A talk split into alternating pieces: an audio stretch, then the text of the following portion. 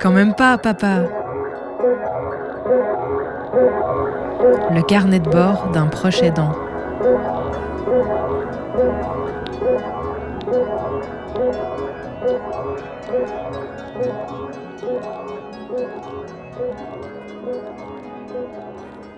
Quand on accompagne une personne concernée par une maladie dégénérative, il y a constamment des changements, des choses à ajuster. Ces changements, ils se passent euh, sur plein de temporalités, comme je l'ai évoqué dans l'épisode précédent. Et parfois, ça prend du temps, parfois, il y a des retours en arrière, ça s'améliore, ça devient plus compliqué. Et puis, il y a des moments, des, une semaine où tout va s'accélérer et où ça va s'enchaîner et basculer. C'est le sujet que je voudrais aborder aujourd'hui, un moment en particulier qu'on a vécu cette année avec ma fille, euh, qui a regroupé en peu de temps beaucoup de crises, beaucoup de, péripéties et qui ont été un point de bascule dans euh, sa condition de santé. Ma fille vit souvent des crises d'épilepsie. Alors ce souvent, il varie suivant les moments. Il y a des moments dans sa vie où ça a été une fois par mois, des moments où c'était une fois par semaine, voire même plusieurs fois par semaine.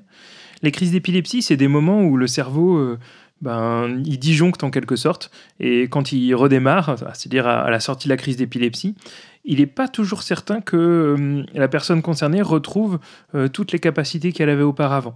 Enfin, en tout cas, c'est ce que j'observe chez ma fille. Il y a des moments où euh, ça met peut-être une semaine à ce qu'elle retrouve l'aisance des mots, l'aisance des attitudes, la compréhension du monde.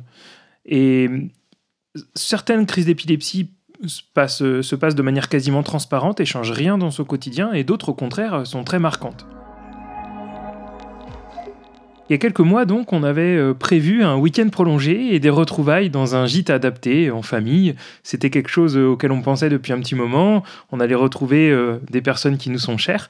Et j'avais planifié qu'on s'organise comme ça, qu'à la sortie de sa journée dans le centre qui l'accueille, on prenne la route en direction du sud de la France pour retrouver ce gîte j'avais commencé à préparer les valises et puis j'étais allé la chercher au centre et euh, quand on est revenu à la maison, au moment de préparer les valises, euh, ben, il y a une première crise d'épilepsie. Euh, elle a duré pas très longtemps et puis elle a retrouvé vite la conscience. J'ai réfléchi, est-ce qu'on continuait de partir vers le sud de la France? C'était une organisation pas simple, les autres étaient déjà en route et puis bon, finalement ça allait bien. Donc finalement on a décidé de quand même organiser le départ faut, faut se rendre compte que pour nous, un départ, c'est une logistique un peu lourde parce qu'il y a du matériel à amener, du matériel de, soins. Il y a une voiture à aller chercher en location. Faut, faut que je charge la voiture, euh, mais je suis tout seul, donc il faut à la fois que je prenne soin de ma fille et que je prépare la voiture. Bon, voilà, donc cette logistique se met en place. Euh, on va chercher la voiture et puis finalement, on prend la route un peu plus tard que prévu et on se dirige vers le gîte. Le trajet se passe bien, euh, elle arrive à dormir pour récupérer de sa crise d'épilepsie, puis on arrive dans la, dans la fin de la soirée au gîte. C'est un moment émouvant avec des retrouvailles. Euh. Alors évidemment, il faut découvrir les lieux. Pour ma fille, euh, ça fait beaucoup de changements. Euh, nouveaux endroits, des sons qui ben, sont pas forcément très rassurants, d'autant que à la sortie d'une crise d'épilepsie, il y a besoin de créer un cocon de, de, bien-être. Ce qu'on essaye de faire. Et la on dîne et puis la nuit s'installe, on va dormir.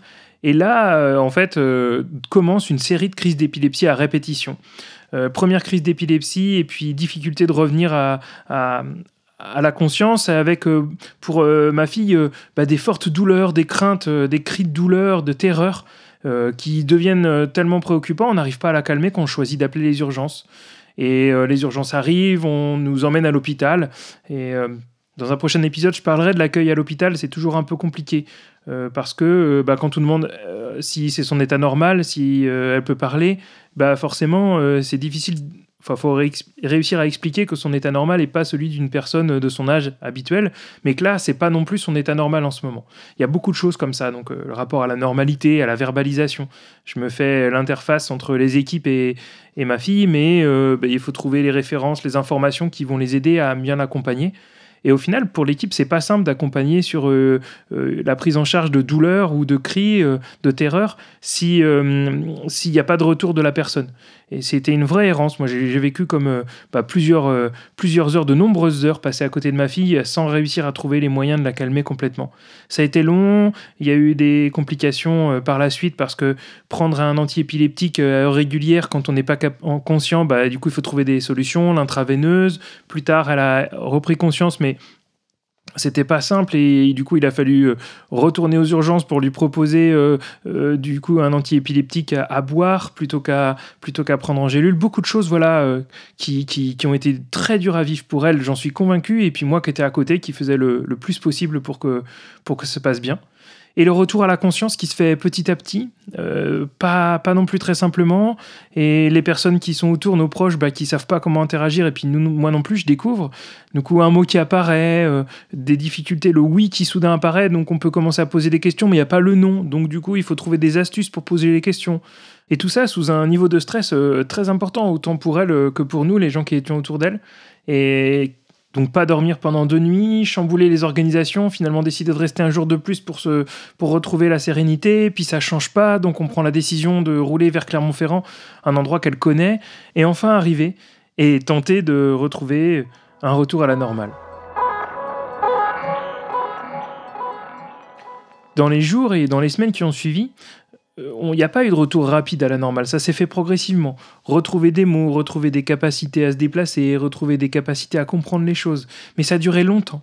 Et l'un des traits caractéristiques de la suite de cet euh, épisode, ça a été euh, des grosses difficultés de sommeil, des, nuits passées entières sans dormir, une à deux heures par nuit maximum, et un besoin constant d'être accompagné. Besoin d'être rassuré, d'avoir dans la main la main de quelqu'un que, qui, son référent ou sa référente, son papa, sa maman, un proche, une proche, voilà.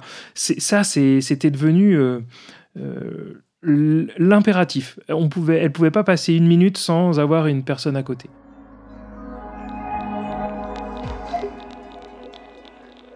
Dans les mois qui ont suivi, euh, on a réorganisé le quotidien pour l'ajuster à ses nouveaux besoins.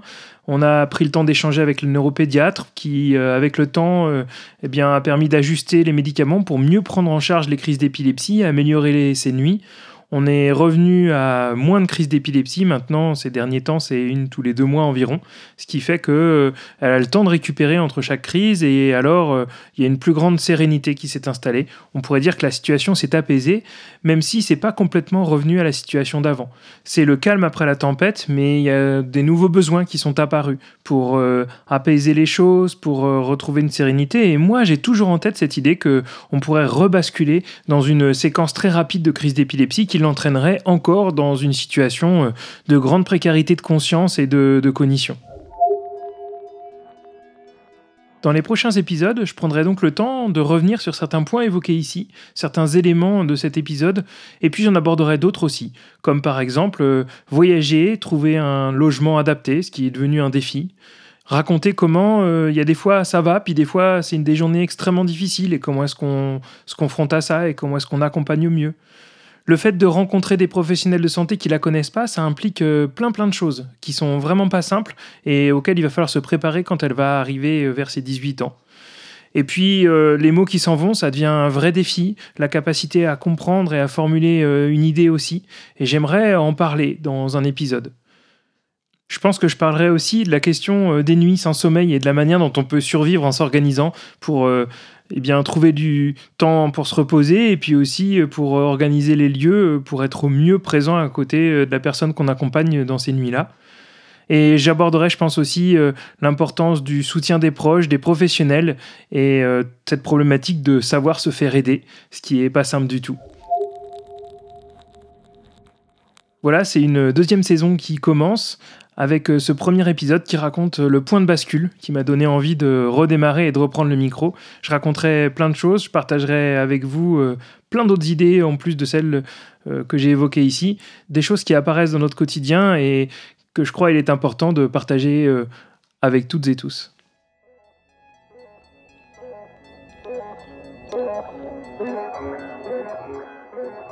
Vous écoutiez le premier épisode de la deuxième saison de Quand même pas papa. Et dans deux semaines, on se retrouve pour évoquer euh, une question un peu connexe, mais pas tant que ça, la neuroatypicité, qui je trouve caractérise assez bien euh, certains des traits de pensée ou de cognition euh, que vit ma fille en ce moment.